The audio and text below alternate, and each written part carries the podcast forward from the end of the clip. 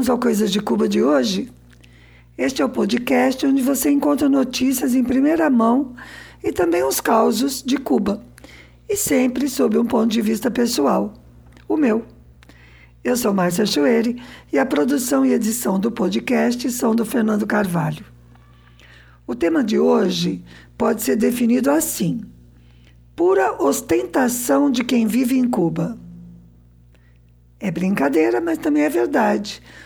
Porque hoje eu vou falar um pouquinho de cultura, na verdade, de política cultural. Esta semana, nós tivemos aí no Brasil o lamentável evento da concessão da medalha da Biblioteca Nacional ao aquele, como diz aí o Degard Angel, notório e marombado deputado Daniel Silveira, e mais os igualmente deputados menos marombados, Cristonieto e Hélio Lopes, o Hélio Negão. Todos de direita e com zero contribuição à cultura nacional. Olha, eu não tenho nem vontade de fazer piada. É vergonhoso, é tenebroso. Aí o Degard Angel publicou um texto com uma explicação bem plausível para essa aberração. Acontece que a lei brasileira prevê prisão especial não só para gente com nível superior de educação, mas também para quem recebe a tal honraria. Parece que as indignas excelências, no caso, estão pensando no futuro. Então, desculpem, mas aqui vai uma digressão. Pensa bem, dá para ser mais elitista? Esse artigo do Código de Processo Penal, de prisão especial para quem tem curso superior, é um tapa na cara do povo brasileiro. Só ele, o artigo, já devia motivar uma revolução desse povo. Porque o que está dizendo é: a gente legisla só para nós mesmo, o resto tem de se ferrar. E não é que eu não goste dele, do artigo, quero dizer. Tendo em vista as condições desumanas das prisões brasileiras, eu sempre tive em conta que se me acontecesse, pelo menos teria tal prisão especial. Mas que é um privilégio descarado, é, né? Bem, voltando à cultura. Enquanto no Brasil, eu ia dizer o Brasil, mas eu corrigi para no Brasil, porque eu não quero pensar que é o país que está fazendo tudo isso. Não. Eu quero poder cantar junto com o Chico dormia a nossa pátria-mãe tão distraída. Pois, enquanto o Brasil dorme e no Brasil concedem medalhas a desclassificados como esses que eu mencionei, Cuba está numa verdadeira festa de arte e cultura. As coisas aqui continuam duras. E agora eu vou cometer um sincericídio. Há dias em que tudo que eu queria era um supermercado para chamar de meu assim, de sonho. Primeiro de tudo, sem fila. Só chegar e entrar. Depois, ar-condicionado funcionando. Prateleiras cheias do que eu necessito. Para comprar e para ficar com aquela sensação de abundância, sabe como é? Porque, ó, coisa triste é ver as prateleiras vazias. Uma garrafa aqui, um vidro de maionese lá longe para ocupar o espaço. Ó, nem precisa ter ultraprocessados, não, longe de mim. Nada de biscoitos, refrigerantes, misturas lácteas, embutidos, salsichas, não, não. Uma prateleira com feijões bem limpinhos, uma de arroz que cozinhe bem, óleo de girassol, azeite de oliva, vinagre de maçã e de vinho, queijos, plural, queijos. Aqui sim eu sou exigente. Eu queria poder comprar vários tipos de queijo, mesmo que seja Minas, frescal e mussarela de fazer pizza. Um iogurte natural honesto, alguma carne cortada e limpa e maisena. Sim, maisena porque eu gosto de fazer um pudim igual da minha mãe, meio baunilha, meio chocolate. Faz tanto tempo que eu não como isso. Ah, e leite desnatado, senão o pudim vai me fazer mal, né? Notícia da semana que já nem é notícia. Na quarta passada, fiz quatro horas de fila para comprar duas garrafas de óleo de soja. Na média, duas horas por garrafa. E eu nem gosto de óleo de soja. É o bloqueio, compadre. Aliás, por falar no bloqueio, eu voltei da fila do óleo caminhando minhas 18 quadras. Eu já expliquei, mas eu repito. É longe assim porque o endereço do meu carnê de identidade não coincide com onde eu moro. A ideia é que todos comprem perto de casa.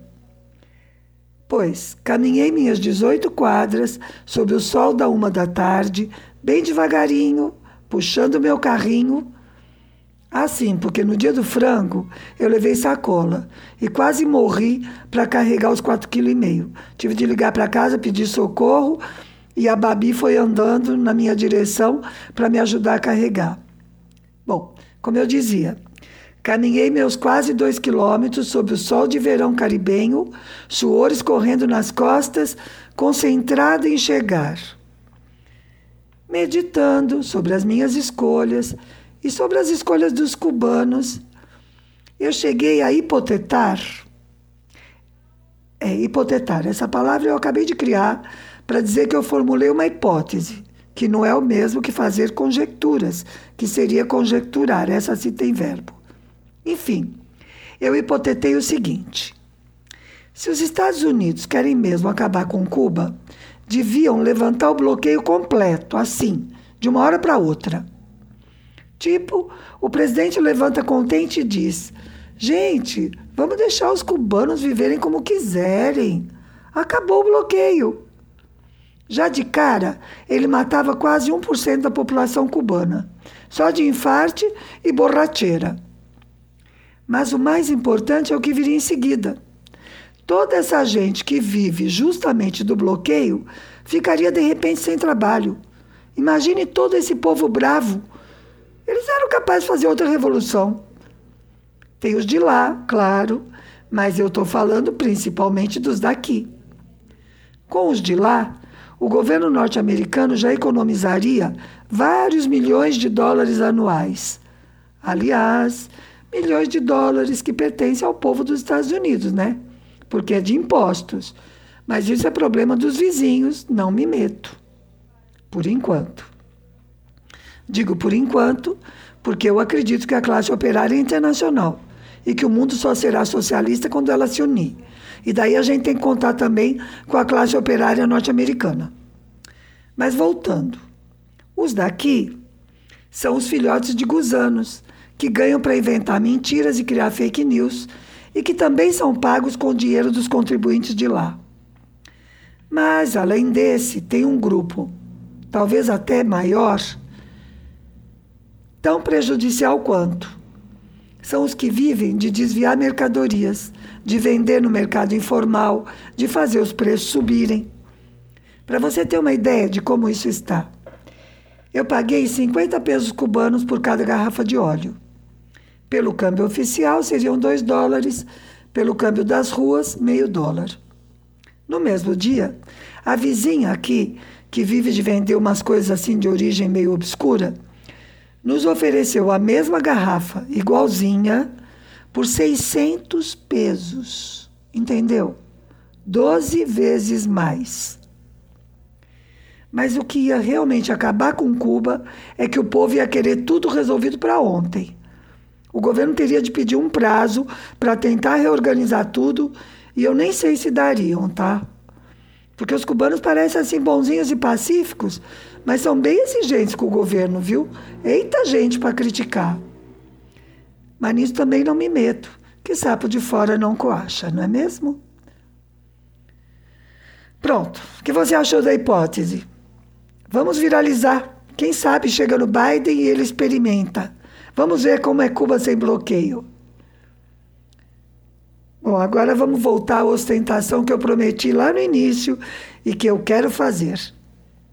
Primeiro, está começando o verão.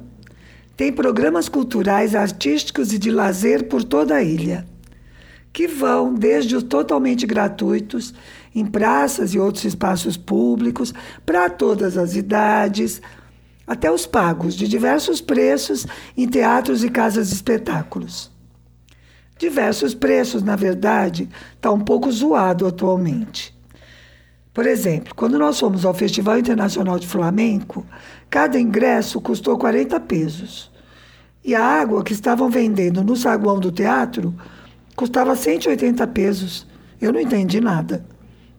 Uns dias depois, nós fomos a um show de humor que tinham chamado pela televisão. Aí a gente saiu de casa, né? Fomos em cinco. Calculei até uns 50 pesos por pessoa, porque o festival tinha sido 40 no teatro.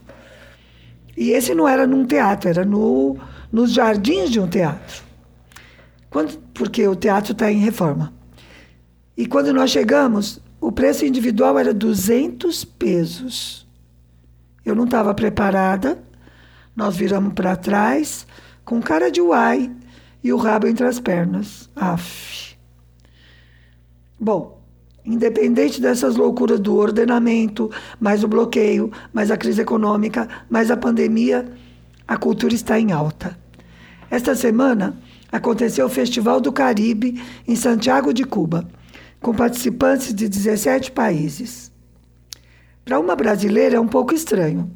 Seria algo assim como um festival da América do Sul, mas até mais diverso. Porque o Caribe tem características muito especiais que brasileiro tem de se esforçar para entender.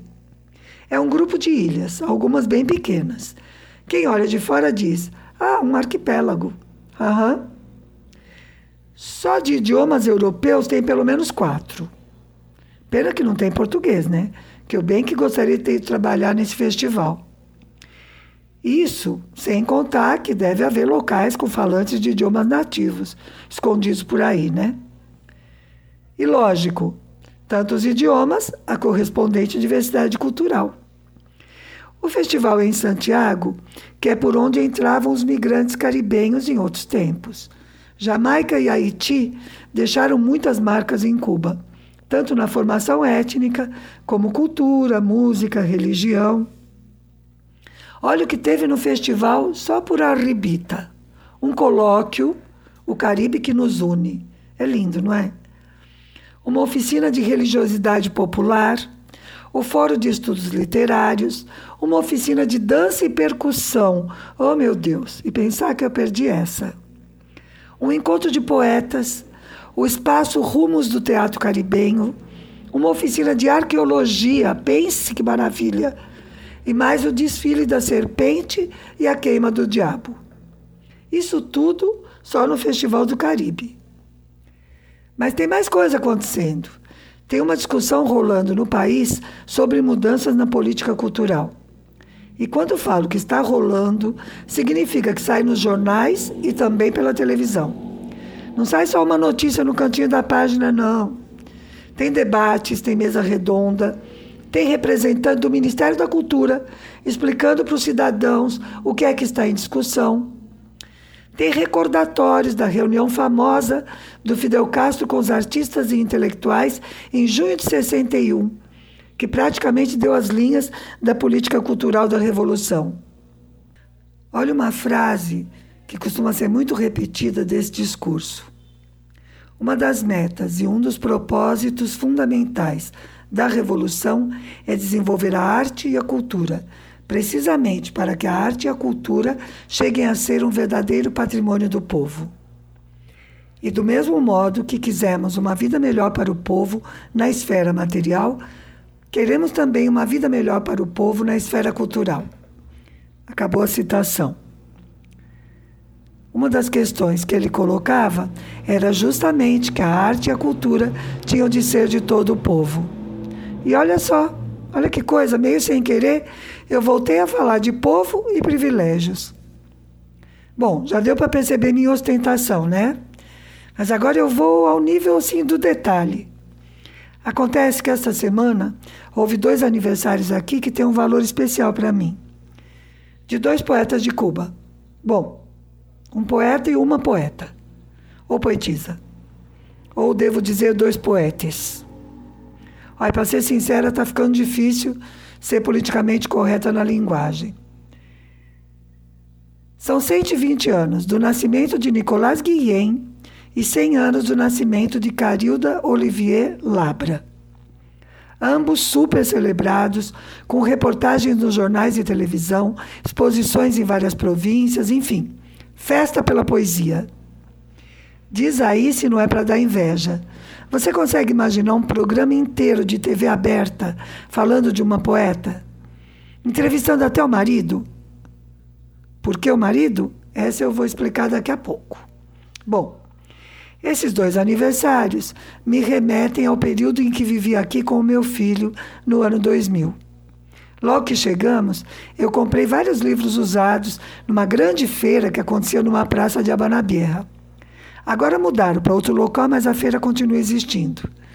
Bom, eu tinha comprado principalmente literatura e alguns livros de poesia. Eu tinha inclusive trazido alguns livros de poesia do Brasil, que eram assim meus livros de cabeceira, né?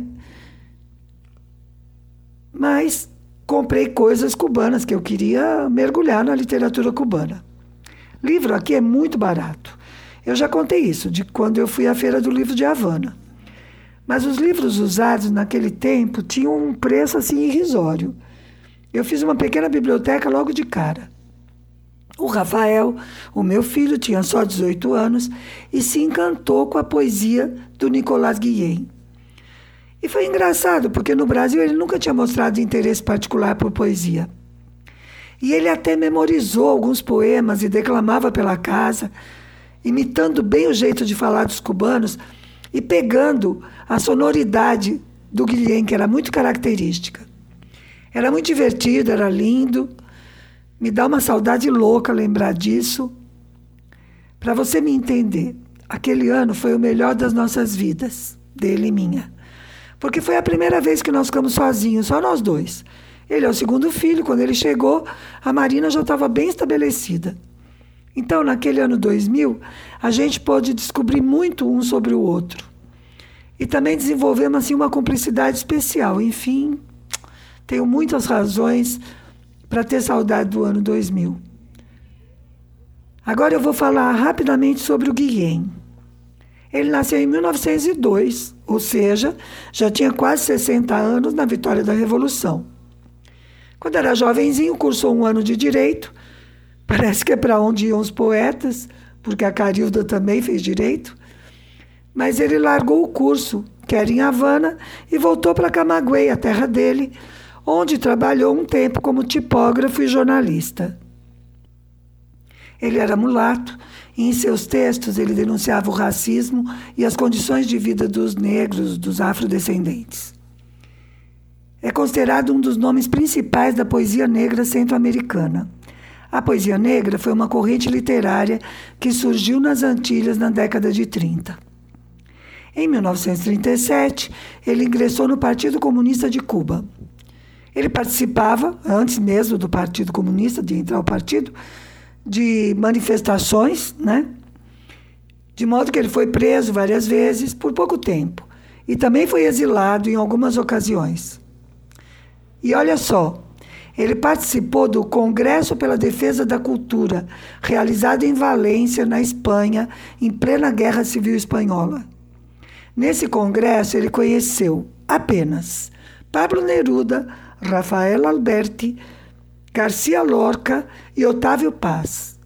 Coisa fina, né? Para matar de inveja.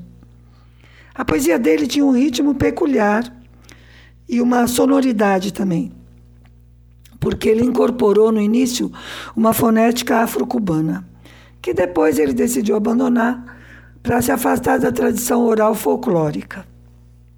Se você quiser saber mais, o nome dele é Nicolás Guilhem com dois L's.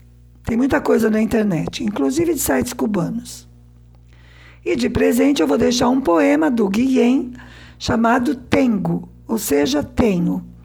Mas eu tinha pensado deixar na voz dele, que tem no YouTube, mas eu preferi deixar musicado pelo Pablo Milanês e cantado por vários artistas latino-americanos. É um videoclipe que está bem lindo. Bom, mas eu disse que eram duas coisas. No mesmo pacote de livros tinha um da Carilda Olivier, que eu só conhecia de ouvir falar. Imagine, ela estaria fazendo 100 anos, ou seja, nasceu em 1922. E a história dela é tão especial que mereceu uma reportagem de página dupla no diário Juventude Rebelde dessa semana. Na verdade, a reportagem não foi só sobre ela, foi sobre o marido, que é também poeta. Eles tiveram uma relação que chocou a sociedade na época pela diferença, a grande diferença de idade entre os dois. Bom, a Carilda nasceu em 6 de junho de 22, em Matanças, província que fica ao lado de Havana e que é onde está a famosa Praia de Varadeiro. Ela se formou em Direito em 1945 e exerceu a profissão durante toda a vida. Bom, só isso já era para ser diferente para a geração dela, né? Uma mulher na universidade e depois trabalhando como advogada. Se casou com um homem muito mais jovem, enfrentou todo o preconceito por causa disso e o casamento deles durou décadas. Mas além disso, essa é a parte que eu queria destacar, ela publicou vários livros e ficou famosa por sua poesia quase toda erótica. Alguns títulos de livros dela: Ao sul da minha garganta, Sombra serei, mas não dama, e Desnuda e para sempre. São três livros, você viu, né? No momento da Revolução, ela já era famosa e não só em Cuba. Recebeu prêmios nacionais e internacionais e um dos poemas dela, que se chama Me Desordeno Amor, Me Desordeno, ficou ainda mais conhecido por ter sido musicalizado no Chile e nos Estados Unidos. Eu gosto muito da poesia da Carilda. Acho que devia ser traduzida ao português. Se algum dono de editora estiver ouvindo, fica a dica. Então hoje o presente é duplo. Além do videoclipe do poema do Guilhem, tem a Omara Portuondo, acompanhada da Orquestra Failde, cantando uma versão musicalizada do poema Me desordeno, amor, me desordeno. E é isso. Ostentei e gostei. Espero que você também tenha gostado. E te espero no próximo domingo com mais coisas de Cuba.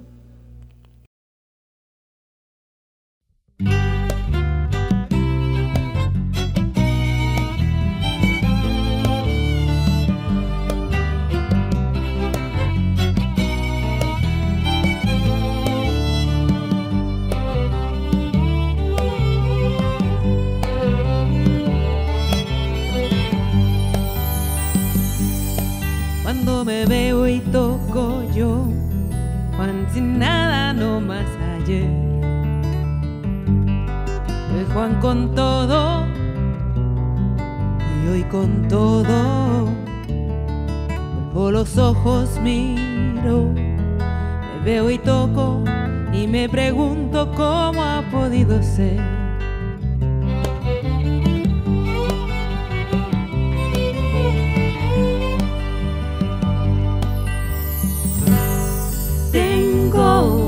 vamos a ver. Tengo el gusto de andar por mi país, dueño de cuanto hay en él, mirando bien de cerca lo que antes no tuve ni podía tener. Zafra puedo decir, monte puedo decir, ciudad puedo decir, ejército decir ya míos para siempre y tuyos, nuestros, y un ancho resplandor de rayo, estrella, flor.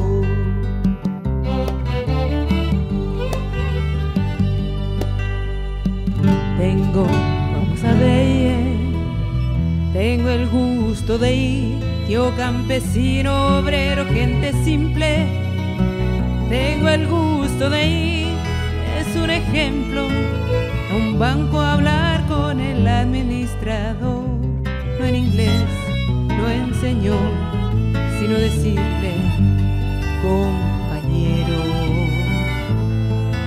¿cómo se dice en español?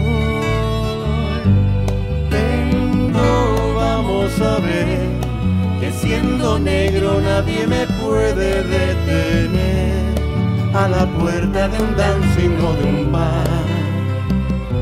O bien en la carpeta de un hotel, gritarme que no hay pieza, una mínima pieza, y no una pieza colosal, una pequeña pieza donde yo pueda descansar.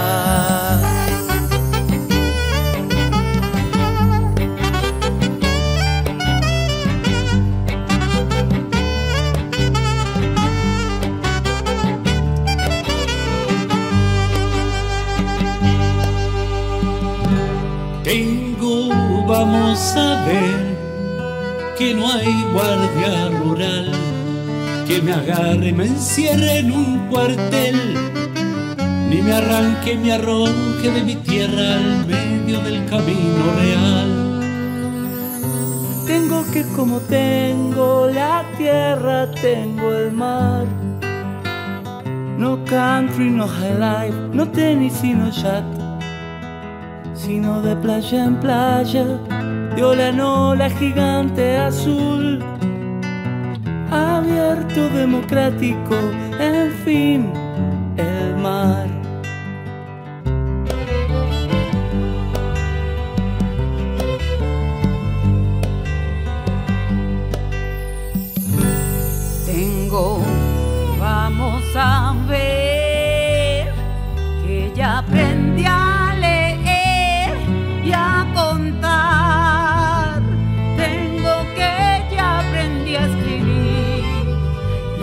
pensar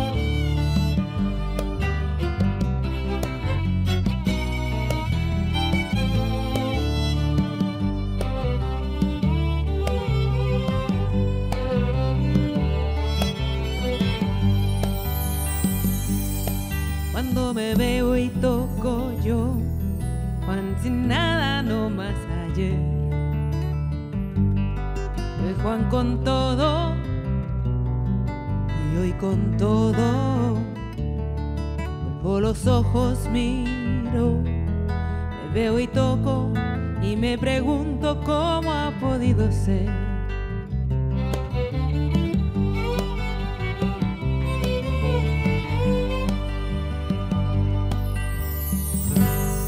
Tengo, vamos a ver, tengo el gusto de andar por mi país, dueño de cuanto hay en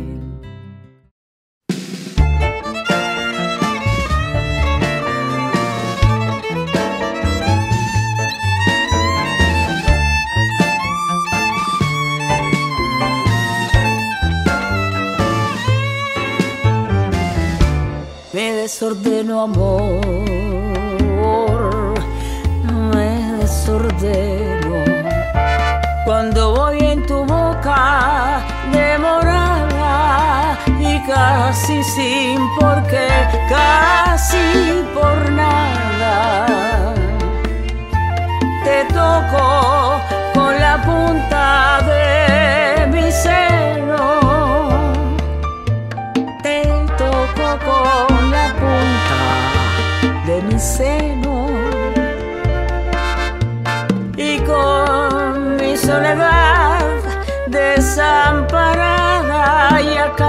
sin estar enamorada me desordeno amor. Me desordeno